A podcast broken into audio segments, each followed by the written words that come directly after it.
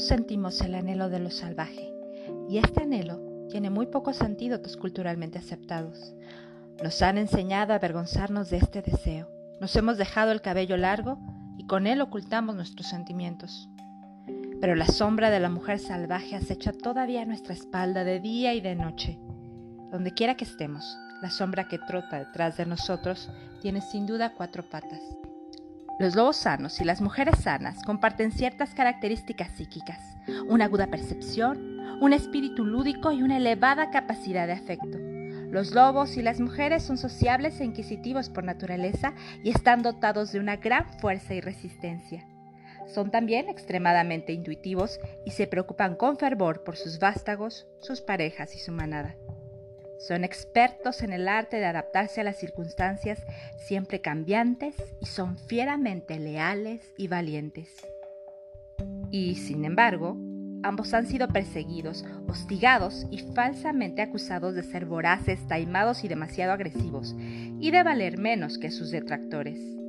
Han sido el blanco de aquellos que no solo quisieran limpiar la selva, sino también el territorio salvaje de la psique, sofocando lo instintivo hasta el punto de no dejar ni rastro de él. La depredación que ejercen sobre los lobos y las mujeres aquellos que no los comprenden es sorprendentemente similar. Aunque entonces no la llamaba con este nombre, mi amor por la mujer salvaje nació cuando era una niña. En lugar de las sillas y las mesas, prefería la tierra, los árboles y las cuevas, pues sentía que en aquellos lugares podía apoyarme contra la mejilla de Dios. El río siempre pedía que lo visitaran después del anochecer. Los campos necesitaban que alguien los recorriera para poder expresarse en susurros.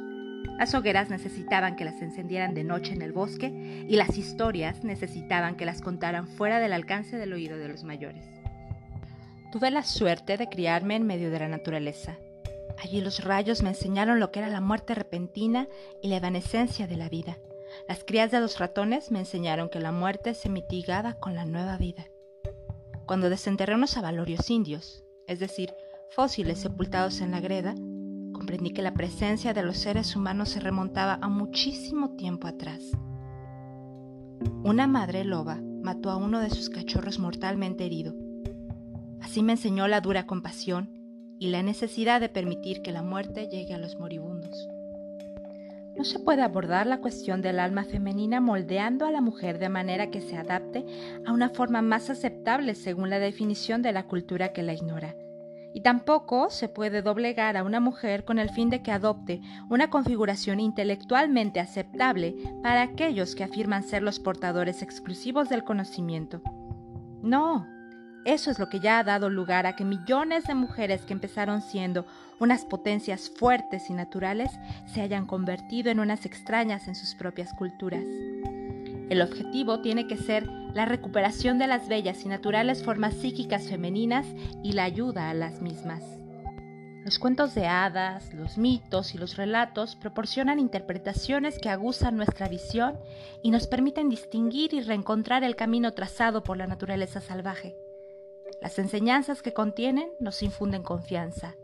El camino no se ha terminado, sino que sigue conduciendo a las mujeres hacia el conocimiento cada vez más profundo de sí mismas. Los senderos que todos seguimos son los del yo instintivo, innato y salvaje. La llamo la mujer salvaje porque estas dos palabras en concreto, mujer y salvaje, son las que crean el llamar o tocar a la puerta. La mágica llamada a la puerta de la profunda psique femenina. Llamar o tocar a la puerta significa literalmente tañer el instrumento del nombre para hacer que se abra una puerta. Significa utilizar unas palabras que dan lugar a la abertura de un pasadizo, cualquiera que sea la cultura que haya influido en una mujer. Esta comprende intuitivamente las palabras mujer y salvaje. Cuando las mujeres oyen esas palabras, despierta y renace en ellas un recuerdo antiquísimo es el recuerdo de nuestro absoluto, innegable e irrevocable parentesco con el femenino salvaje. Una relación que puede haberse convertido en fantasmagórica como consecuencia del olvido, haber sido enterrada por un exceso de domesticación y proscrita por la cultura circundante, o incluso haberse vuelto ininteligible. Puede que hayamos olvidado los nombres de la mujer salvaje, puede que ya no contestemos cuando ella nos llama por los nuestros, pero en lo más hondo de nuestro ser la conocemos, ansiamos acercarnos a ella, sabemos que nos pertenece y que nosotras le pertenecemos. La existencia de la mujer salvaje también se percibe a través de la visión, a través de la contemplación de la sublime belleza. Yo la he percibido contemplando lo que en los bosques llamamos una puesta de sol de Jesús Dios. La he sentido en mi interior viendo venir a los pescadores del lago en el crepúsculo con las linternas encendidas y asimismo contemplando los dedos de los pies de mi hijo recién nacido, alineados como una hilera de maíz dulce. La vemos donde la vemos, o sea, en todas partes. Viene también a nosotras a través del sonido, a través de la música que hace vibrar el esternón y emociona el corazón. Viene a través del tambor, del silbido, de la llamada y del grito. Viene a través de la palabra escrita y hablada.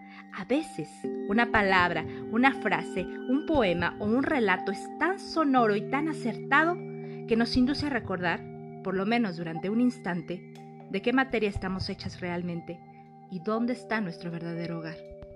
Estos transitorios sabores de lo salvaje se perciben durante la mística de la inspiración.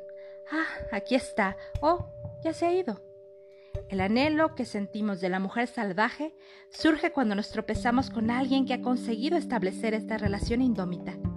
El anhelo aparece cuando una se da cuenta de que ha dedicado muy poco tiempo a la hoguera mística o a la ensoñación y demasiado poco tiempo a la propia vida creativa, a la obra de su vida o a sus verdaderos amores. Y sin embargo, son estas fugaces experiencias que se producen tanto a través de la belleza como de la pérdida las que nos hacen sentir desnudas, alteradas y ansiosas hasta el extremo de obligarnos a ir en pos de la naturaleza salvaje.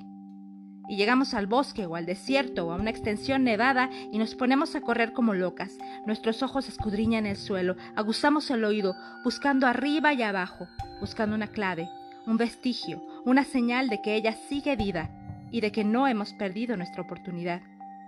Y cuando descubrimos su huella, lo típico es que las mujeres corramos para darle alcance, dejemos el escritorio, dejemos la relación, vaciemos nuestra mente, pasemos la página, insistamos en hacer una pausa, quebrantemos las normas y detengamos el mundo, pues ya no podemos seguir sin ella. Si las mujeres la han perdido, cuando la vuelvan a encontrar, pugnarán por conservarla para siempre. Una vez que la hayan recuperado, lucharán con todas sus fuerzas para conservarla, pues con ella florece su vida creativa, sus relaciones adquieren significado, profundidad y salud, sus ciclos sexuales, creativos, laborales y lúdicos se restablecen, ya no son el blanco de las depredaciones de los demás y tienen el mismo derecho a crecer y prosperar según las leyes de la naturaleza. Ahora, su cansancio del final de la jornada procede de un trabajo y un esfuerzo satisfactorios, no del hecho de haber estado encerradas en un esquema mental, una tarea o una relación excesivamente restringidos. Saben instintivamente cuándo tienen que morir las cosas y cuándo tienen que vivir. Saben cómo alejarse y cómo quedarse. La mujer salvaje es la salud de todas las mujeres. Sin ella, la psicología femenina carece de sentido. La mujer salvaje es la mujer prototípica, cualquiera que sea la cultura, cualquiera que sea la época, cualquiera que sea la política, ella no cambia. Cambian sus ciclos, cambian sus representaciones simbólicas, pero en esencia ella no cambia. Es lo que es y ella es un todo. Una mujer sana se parece mucho a una loba, robusta, colmada, tan poderosa como la fuerza vital, dadora de vida, consciente de su propio territorio, ingeniosa, leal, en constante movimiento. En cambio, la separación de la naturaleza salvaje provoca que la personalidad de una mujer adelgace, se debilite y adquiera un carácter espectral y fantasmagórico. No estamos hechas para ser unas criaturas enclenques de cabello frágil, incapaces de pegar un salto, de perseguir, dar a luz y crear una vida. Cuando las vidas de las mujeres se quedan estancadas o se llenan de aburrimiento, es hora de que emerja la mujer salvaje, es hora de que la función creadora de la psique inunde el delta. ¿Cómo influye la mujer salvaje en las mujeres? Teniéndola a ella por aliada, jefa, modelo y maestra, vemos no a través de dos ojos, sino a través de los ojos de la intuición, que tiene muchos. Cuando afirmamos nuestra intuición, somos como la noche estrellada, contemplamos el mundo a través de miles de ojos. La naturaleza salvaje acarrea consigo los fardos de la curación, lleva todo lo que una mujer necesita para ser y saber. Lleva la medicina para todas las cosas, lleva relatos y sueños, palabras, cantos, signos y símbolos.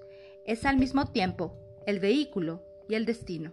Por consiguiente, ¿qué es la mujer salvaje? Desde el punto de vista de la psicología arquetípica y también de las antiguas tradiciones, ella es el alma femenina, pero es algo más. Es el origen de lo femenino es todo lo que pertenece al instinto, a los mundos visibles y ocultos. Es la base.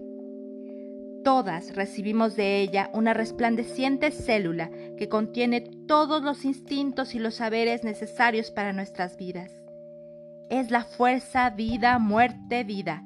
Es la incubadora, es la intuición, es la visionaria, la que sabe escuchar, es el corazón leal Anima a los seres humanos a ser multilingües, a hablar con fluidez los idiomas de los sueños, la pasión y la poesía. Habla en susurros desde los sueños nocturnos, deja en el territorio del alma de una mujer un áspero pelaje y unas huellas llenas de barro. Y ello hace que las mujeres ansíen encontrarla, liberarla y amarla. ¿Dónde está? ¿Dónde la sientes? ¿Dónde la encuentras? Camina por los desiertos, los bosques, los océanos, las ciudades, los barrios y los castillos. Vive entre las reinas y las campesinas, en la habitación de la casa de huéspedes, en la fábrica, en la cárcel, en las montañas de la soledad. Vive en el gueto, en la universidad y en las calles. Nos deja sus huellas para que pongamos los pies en ellas. Deja huellas donde quiera que haya una mujer que es tierra fértil. ¿Dónde vive? En el fondo del pozo, en las fuentes, en el éter anterior al tiempo. Vive en una lágrima y en el océano, en la savia de los árboles. Pertenece al futuro y al principio del tiempo. Vive en el pasado y nosotras la llamamos. Está en el presente y se sienta a nuestra mesa. Está detrás de nosotras cuando hacemos cola y conduce por delante de nosotras en la carretera. Está en el futuro y retrocede en el tiempo para encontrarnos. Vive en donde se crea el lenguaje, vive en la poesía, la percusión y el canto, vive en las negras y en las apoyaturas y también en una cantata, en una sextina y en el blues. Es el momento que precede al estallido de la inspiración. Vive en un lejano lugar que se abre paso hasta nuestro mundo. Los cuentos son una medicina. Tienen un poder extraordinario. No exigen que hagamos, seamos o pongamos en práctica algo Basta con que escuchemos. Los cuentos contienen los remedios para reparar o recuperar cualquier pulsión perdida. Los cuentos engendran emociones, tristeza, preguntas, anhelos y comprensiones que hacen aflorar espontáneamente a la superficie el arquetipo, en este caso, la mujer salvaje. Por consiguiente, tanto si eres introvertida como si eres extrovertida, una mujer amante de la mujer, una mujer amante del hombre o una mujer amante de Dios o las tres cosas a la vez. Tanto si tienes un corazón sencillo como si eres tan ambiciosa como una amazona, tanto si quieres llegar a la cima como si te basta conseguir tirando hasta mañana, tanto si eres alegre como si eres de temperamento melancólico, tanto si eres espléndida como si eres desconsiderada, la mujer salvaje te pertenece pertenece a todas las mujeres. Para encontrarla, las mujeres deben regresar a sus vidas instintivas, a sus más profundos conocimientos. Por consiguiente, pongámonos en marcha ahora mismo y volvamos a recordar nuestra alma salvaje. Dejemos que su carne vuelva a cantar en nuestros huesos. Despojémonos de todos los falsos mantos que nos han dado. Cubrámonos con el verdadero manto del poderoso instinto y la sabiduría. Penetremos en los territorios psíquicos que antaño nos pertenecieron. Desenrollemos las vendas, preparemos la medicina.